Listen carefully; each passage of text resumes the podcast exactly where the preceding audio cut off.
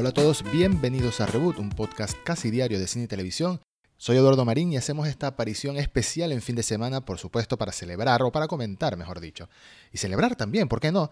Los anuncios y los trailers y todas las cosas que mostraron del cine de superhéroes que se mostró el día sábado 22 de agosto durante el evento DC Fandom de Warner y DC Comics, en el que mostraron novedades de Wonder Woman 1984, de The Suicide Squad, la nueva película, de The Batman, por fin tenemos un tráiler, y del Snyder Cut de Justice League, por supuesto, entre otras cosas. Vamos a hablar al respecto de los anuncios del día, tratando de respetar el orden en el que fueron presentados, pero dejando las noticias más cortitas para el final.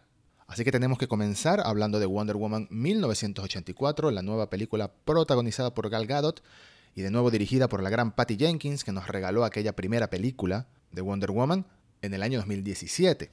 Originalmente esta película ya la tendríamos que haber visto hace muchos meses, de hecho, no solo porque se iba a estrenar en el mes de marzo de este mismo año y fue pospuesta claramente por la pandemia, sino porque originalmente se iba a estrenar a finales de 2019. Pero no importa, tardó lo que tiene que tardar y ahora, según este tráiler, nos espera otra gran película del personaje, del mismo modo que fue la primera. El tráiler por fin reveló a la que sería el villano principal o la villana principal de la película, en conjunto con otro villano que también nos habían presentado antes. Se trata de Bárbara Ann Minerva, mejor conocida como Cheetah en el mundo de los cómics, una de las rivales de Wonder Woman más clásicas en los cómics, una de sus archienemigas, por así decirlo, que esta vez está interpretada por la actriz Kristen Wiig. Hasta ahora habíamos visto al personaje, a Bárbara Ann Minerva, en su forma humana, por así decirlo. Su forma tradicional, que se trata de una arqueóloga que se hace amiga de Diana, es decir, de Wonder Woman, hasta que, bueno, comienzan a ocurrir cosas y ella eh, intenta superarse obteniendo una serie de poderes que en los cómics se explican de una manera y vamos a esperar a ver cómo lo explican en la película. Pero lo cierto es que toma otra forma, toma una forma eh, más animal, por así decirlo. Básicamente su cuerpo está cubierto en, en, pelos, en una pelambre, como si fuera un animal, como si fuera un guepardo, que sería la traducción oficial de su nombre Chita, aunque en los cómics en español también se llama Chita pero técnicamente está inspirada en este felino, en este animal, y bueno, la vemos por fin combatir un pequeño adelanto de lo que será su lucha contra Wonder Woman en la película. Wonder Woman que por cierto volvemos a ver llevando esa armadura dorada con alas, que parece como una especie de tributo a, los Caballeros del Zodíaco, a Saint Seiya. No lo es, sencillamente me parece gracioso recordarlo de esa manera. Y me encanta todo lo que veo en este tráiler, en especial porque al comienzo del tráiler muestran otro guiño a los cómics, que serían las Olimpiadas de las Amazonas, en las que por lo visto Diana participó desde que era una niña apenas. Crucemos los dedos, pero supuestamente esta película se estrena en los cines el 2 de octubre de este mismo año, por lo que estamos cerquita de verla.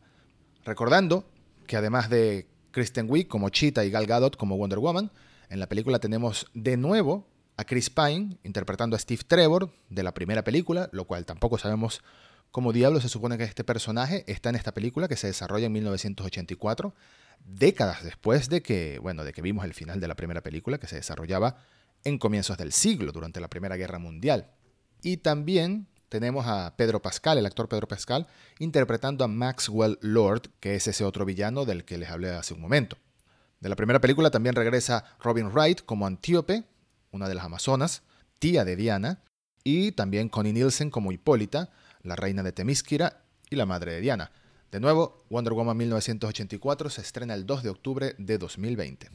Y como era de esperarse, tanto este tráiler como todos los otros adelantos de los que hablaremos en este episodio del podcast los podrás encontrar enlazados en las notas del episodio para que le puedas echar un vistazo.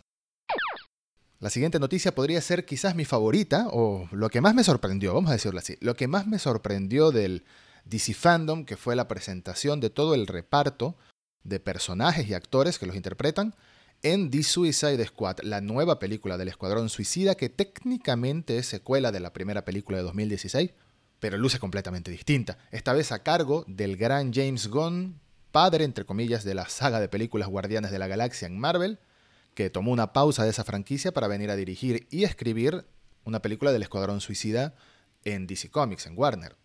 Aunque técnicamente no mostraron un tráiler de la película como tal, sí publicaron dos videos. Uno presentando a todos los personajes que estarán en la película y otro presentando como una especie de video tras cámaras del desarrollo de la película en el que podemos ver un pequeño vistazo de algunos momentos de acción, algunos comentarios de los actores y del mismo director. pero esto fue suficiente para que tuviera un enorme impacto entre los fanáticos, las redes sociales estaban vueltas locas al respecto, porque la palabra clave para definir esta película quizás es divertida. La película se ve divertida. Soy fanático de DC del mismo modo que de las películas de Marvel, me gustan mucho, pero hay que ser objetivo. No todas las películas de Marvel son buenas, y en el caso de DC Comics, tienen algo, tienen un estilo que las define, pero a veces hay que escapar un poco de ese estilo, que es, son demasiado oscuras, no solo visualmente, en el caso de algunas películas, sino la trama suele ser muy seria, muy oscura. Y sí, podemos discutir, podemos decir que Batman, que todos estos superhéroes, o muchos de estos superhéroes, tienen una trama bastante em, oscura, bueno, seria en general. Pero a veces tiene que haber espacio para la diversión. Incluso Suicide Squad de 2016, teniendo un personaje como Harley Quinn, interpretada de manera brillante por Margot Robbie, tuvo sus breves momentos de comedia, pero en general la película se centraba, está bien en la acción, era una película de acción, está muy bien que se centre en eso, pero también tenía una trama, eh, lo de la villana era muy oscuro, de nuevo, oscuro.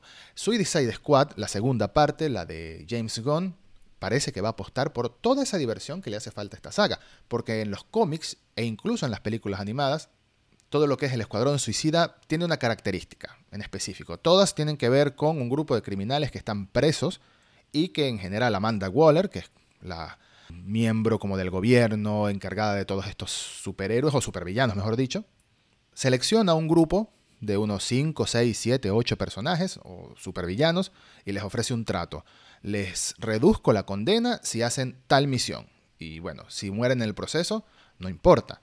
Normalmente en estas películas animadas o en estos cómics mueren muchos en el proceso, no sale muy bien que digamos, y justamente eso es lo que podemos esperar que suceda en la película de James Gunn, porque en el video en el que anuncian a todos los personajes están listados 17 personajes, 17 villanos, bueno, incluyendo Amanda Waller, así que serían entre aproximadamente unos 16 villanos que participarán en la película. Y en el video de tras cámaras, el mismo actor Joel Kinnaman, que regresa a la primera película para interpretar a Rick Flag, dice una frase que es muy importante y que el mismo James Gunn ya había dicho en Twitter anteriormente, que es no te encariñes, no te encariñes con los personajes, básicamente. Así que claramente en esta película van a morir muchos. Yo apostaría que al menos la mitad van a morir. De hecho, me arriesgo a decir que en los primeros 10 minutos de la película van a haber 4 o 5 muertos de una vez. Rapidito. Y está bien, está bien. La película, según los adelantos que publicaron, va a tener muchísima acción, la comedia típica que caracteriza a James Gunn, por supuesto, en todas sus películas, no hablando nada más de Guardianes de la Galaxia, sino de muchas otras también. Y eh, desarrollo de personajes absurdo lo definen en el video tras cámara, algo también característico de James Gunn. Yo creo que lo mejor que le podría pasar a esta franquicia para revivir Suicide Squad después de que la primera película no es considerada tan buena en realidad, lo mejor que le podría pasar a esta saga es que James Gunn haya tomado las riendas al menos por una película, quién sabe en el futuro. Ambos adelantos los pueden ver en las notas del episodio, échenle un vistazo, pero vamos a listar brevemente a los personajes que estarán en esta película. Y la mayoría son villanos de serie B o de serie C incluso en DC Comics, una elección bastante particular, pero que es parte del humor que va a tener la película, ciertamente. De la primera Suicide Squad regresan Viola Davis como Amanda Waller, de nuevo, Margot Robbie como Harley Quinn, Joel Kinnaman como Rick Flag y Jay Courtney como el Capitán Boomerang. Esos son los que regresan de la primera película, pero ahora a ellos se unen Michael Rooker como Savant. No voy a ponerme a explicar quiénes son estos personajes, quizás haga algún comentario de alguno, pero es que son muchos personajes y es difícil explicarlo. Es mejor que los vean el aspecto que tienen en el tráiler porque es bastante, en parte ridículo y no lo sé, me, dejó muy emocionado este tráiler, de verdad, me dejó alegre, me dejó alegre, porque quiero ver una película divertida como esta en live action, en especial de parte de DC Comics. Bueno, volviendo a la lista, Michael Rooker es el actor que hizo de John Doe en Guardianes de la Galaxia. Aquí va a interpretar un personaje llamado Savant. El actor Flula Borg va a ser de Javelin. David Dastmalkian va a ser de un personaje absurdísimo que se llama Polka Dot Man. La actriz Daniela Melchior va a ser de Ratcatcher. El actor Idris Elba, quien, bueno, hemos visto en incontables películas, pero puedes que lo recuerdes como Luther en la serie Luther, o como Heimdall en las películas de Thor. Esta vez va a ser de un personaje llamado Bloodsport, que dieron un pequeño detalle de, su historia para esta película, es que Bloodsport está preso, está encarcelado porque le disparó una bala de kriptonita a Superman, así que divertido ese detallito. La actriz Mailing Ng como Mongal Peter Capaldi de Doctor Who como Thinker, Alice Braga como Sol Soria, Pete Davidson como Blackguard, Nathan Fillion, el gran Nathan Fillion de la serie Firefly, entre muchas otras cosas, como un personaje llamado TDK o TDK, el actor John Cena como Peacemaker, al que en el tráiler definen como una especie de Capitán América, pero mucho más violento y dispuesto a hacer cualquier cosa o a matar a quien sea con tal de lograr mantener la paz. Y por último, Sean Gunn, el hermano de James Gunn, como un personaje llamado Whistle, una comadreja humana, o mejor dicho, una comadreja gigante, horrible y absurdísima. Todos estos personajes les pueden dar un vistazo en los videos que enlazo en las notas del episodio. Y si quieren, coméntenme en Twitter qué les ha parecido esta película, porque sé que es algo distinto a lo que se espera de DC Comics, pero a veces distinto es bien, es buena noticia. Seguimos, como no, con el Snyder Cut de Zack Snyder.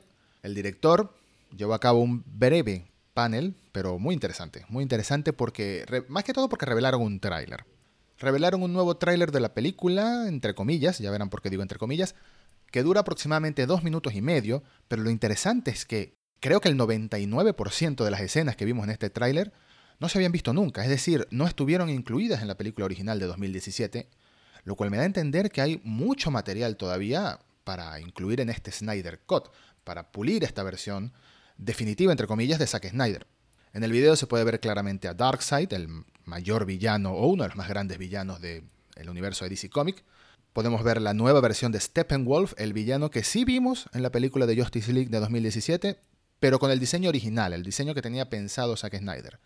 Recordando, como contexto, que aunque Steppenwolf fue el villano principal en la Justice League de 2017, originalmente, según Zack Snyder, no iba a ser así. Él iba a ser un villano que iba a estar en esta película, en Justice League de 2017, pero que al final de la película se iba a abrir las puertas a que llegara Darkseid como villano principal, que veríamos en dos películas siguientes, recordando que los planes de Snyder para Justice League era una trilogía, que lo más seguro ya no existirá, pero sí tenemos esta versión que nos va a mostrar su visión en un corte específicamente de cuatro horas, porque esa fue otra de las revelaciones que hizo Snyder.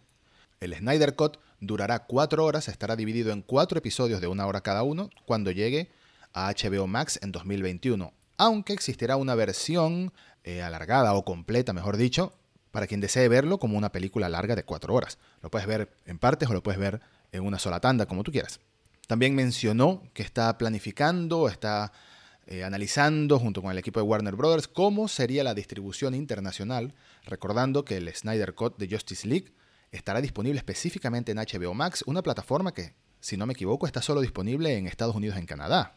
En el resto del mundo todavía no sabemos cómo se va a poder acceder al Snyder Cut. Pero indiferentemente, el tráiler es un buen vistazo a lo que podría ser una versión particularmente distinta de la que vimos en 2017, o al menos eso es lo que promete Snyder. Según el director ha dicho en anteriores ocasiones, no van a grabar nuevas escenas con los personajes, lo cual me parece un poco difícil de creer, pero no digo que sea mentira, digo que para cambiar tan drásticamente lo que vimos en 2017, pues o graban nuevas escenas o quiere decir que de verdad hay muchísimo material que no fue incluido en la película de hace unos años. Seguiremos esperando, todavía falta mucho para que veamos esto, porque aunque hablan de 2021, en realidad no tiene un mes pautado en específico, una fecha pautada. Pero mientras tanto, esta clase de adelantos son un buen regalo para los fanáticos que llevan tanto tiempo, bueno, pidiendo que esta versión se haga pública. En lo personal, y como siempre digo, no espero que el Snyder Cut de Justice League solucione todos los problemas que tuvo la primera película o que sea una obra de arte, una obra maestra. No digo que no lo vaya a hacer, digo que no lo espero. Lo que sí tengo es curiosidad, tengo mucha curiosidad por ver esta película, por ver cuál era el plan original de Snyder y cómo ha podido adaptarlo al menos para estas cuatro horas de rodaje dado que no va a ser la trilogía que originalmente tenía planificada. Tengo mucha curiosidad por verla, del mismo modo que tengo curiosidad por ver los nuevos mutantes. Es más curiosidad que otra cosa. Eso sí, no dejo de desear que ojalá sea buena, o al menos ojalá cumpla con las expectativas. Y la última noticia de las grandes, porque después vamos a hacer una brevísima ronda Flash, nunca mejor dicha, tomando en cuenta que hoy hablaremos de Flash, por cierto, pero la última noticia de las grandes fue la joya de la corona al final del evento y es el tráiler de The Batman, la nueva película del Caballero de la Noche.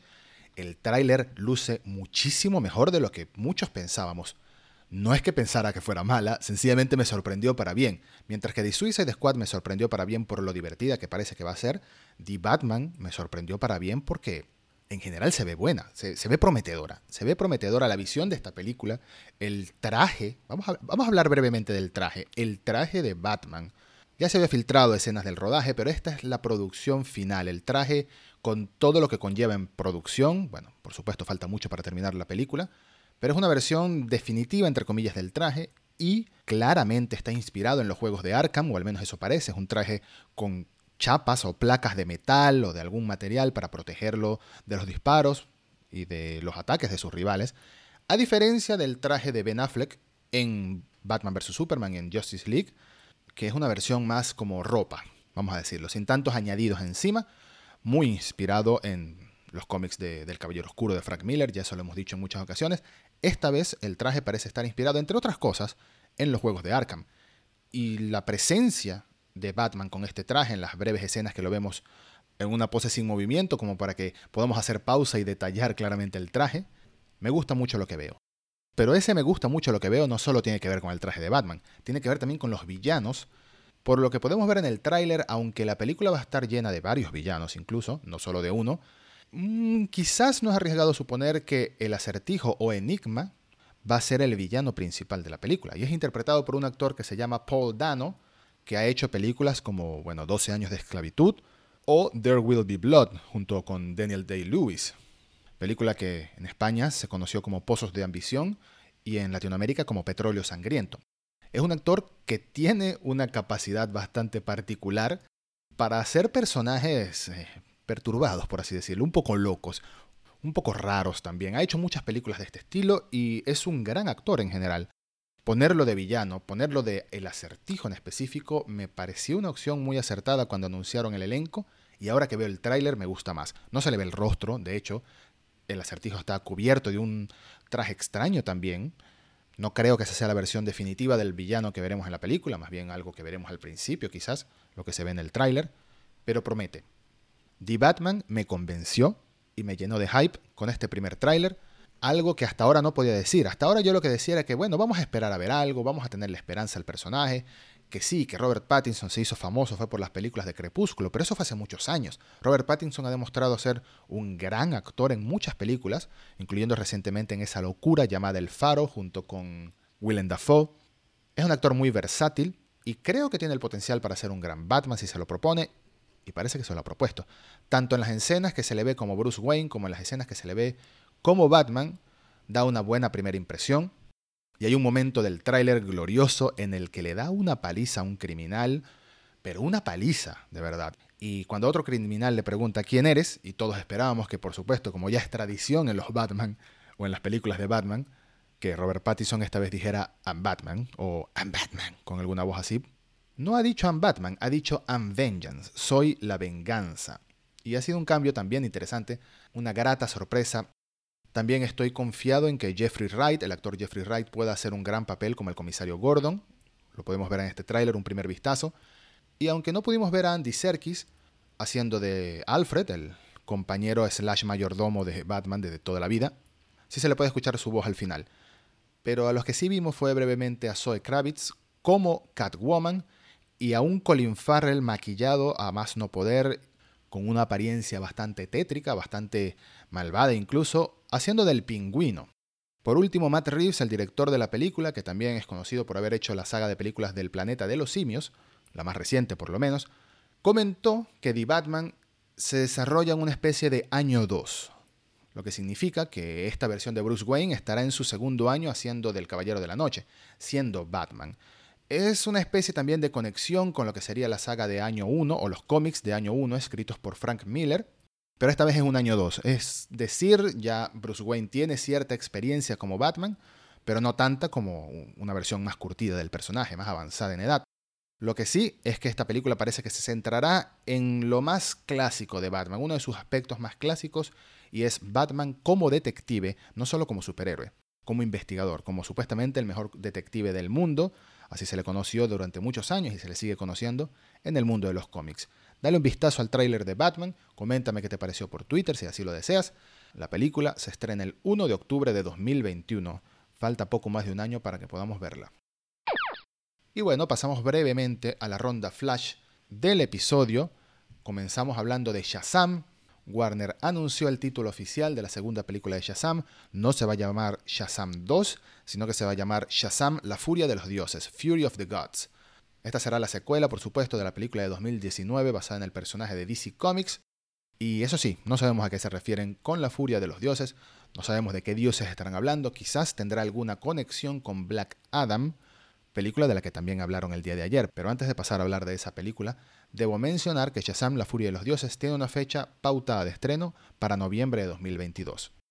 En cuanto a Black Adam, Warner también publicó un primer vistazo, pero conceptual, de Black Adam, dado que se trata de un video en animación narrado por Dwayne Johnson, el actor Dwayne Johnson, también conocido como La Roca, quien será el encargado de interpretar a Black Adam. Black Adam es un personaje no muy conocido fuera del mundo de los cómics, pero es interesante que tenga su propia película, sobre todo porque está conectado directamente a Shazam. Así que hay buenas posibilidades de cruzar estos dos personajes e incluso involucrar a Superman en esta confrontación. Originalmente Black Adam vivió hace miles de años, como anuncian en el video conceptual de la película, pero ha llegado al presente después de estar atrapado durante milenios y en el primer vistazo de la película confirman también que personajes como Hawkman e incluso Doctor Fate, un personaje conocido en español como Doctor Destino, estarán presentes en la película de Black Adam para formar una sociedad de la justicia, que es otro grupo particular de los cómics de DC del que no hablaremos hoy, pero lo interesante es que esto permita conocer a más personajes de DC Comics interesantes e ir un poco más allá de los que de los típicos de siempre, de Superman, de Wonder Woman, de Flash, de Batman, que son personajes geniales y que merecen más películas y mejores películas en el futuro, pero de cualquier forma también es hora de irle dando una oportunidad a más personajes de DC Comics si algún día quieren tener un universo de películas tan grande como es el de Marvel con tantos personajes. Lo que no sabemos es cuándo será el estreno de la película de Black Adam. Originalmente tenían pautado un estreno en diciembre de 2021, pero la pandemia paralizó la producción, así que veremos cuánto tarda en llegar esta película. Y por último, hablemos brevemente de The Flash en esta ronda Flash, la película protagonizada por Ezra Miller, que se espera que llegue en 2022, y dirigida por Andy Muschietti, quien fue el cineasta de ambas películas de It, las más recientes. De The Flash no hablaron mucho, pero sí dijeron y es lo más importante de todo, que esta película será el nacimiento del multiverso cinemático de DC o abrirá las puertas al multiverso cinemático de DC. De hecho, presentaron una imagen que podrán encontrarla enlazada en las notas del episodio, en la que se ve al Flash de Ezra Miller en una pose de batalla luchando contra algunos rivales que no se pueden apreciar en la imagen, pero detrás de él está Batman. Y un Batman que claramente se reconoce en la imagen es el Batman de Michael Keaton, lo que confirma la participación de Michael Keaton en esta película. Eso sí, no se habló de nada del Batman de Ben Affleck con respecto a Flash, una noticia de la que ya hablamos, que recientemente se dio a conocer, lo cual podría tener dos explicaciones. No hay nada que mostrar porque el anuncio de la llegada de Ben Affleck a la película de Flash en realidad es muy reciente. O por otro lado, sencillamente no quisieron opacar a la película The Batman de Robert Pattinson y Matt Reeves, mencionando al Batman de Ben Affleck aunque Ben Affleck sí estuvo presente en el panel del Snyder Cut de Justice League. Tengamos paciencia, sigamos esperando. Lo que sí es que esta película, The Flash, promete ser un antes y después para el universo cinematográfico de DC, o el universo expandido de DC, como le gusta a Warner llamarlo. Y hay muchos que están especulando, yo también estoy de acuerdo con esta teoría, de que en esta película podríamos ver no solo a Michael Keaton como Batman y a Ben Affleck como Batman, sino quizás a más incluso, quizás incluso a Robert Pattinson como Batman, porque de alguna manera, dado que Warner quiere que Robert Pattinson sea el futuro de la franquicia de Batman, de alguna manera tienen que llevar a este Batman a la Liga de la Justicia, o es lo más probable. Esto es pura especulación, esto es pura rumorología, así que lo mejor será esperar un poco. Pero promete, promete que sea un antes y después para el universo de DC y promete ver qué van a hacer exactamente con este multiverso, cómo lo van a conectar y también cuál será el mega villano al que se enfrenten, porque algún día tienen que tener su Thanos, su evento cinematográfico que los una a todos contra un enemigo en común, una nueva Liga de la Justicia. Para eso faltará una década, o quizás poco menos, pero no va a ser pronto. Pero tengo curiosidad de ver cómo lo van cómo van alineando los planetas hacia ese camino. Esto ha sido todo por hoy, ha sido un episodio cargadito de noticias de DC Comics, no podía esperar más para comentarlo. Todos los trailers, repito, todos los videos están disponibles enlazados en las notas del episodio. Muchas gracias por escuchar y hasta el próximo episodio de Reboot.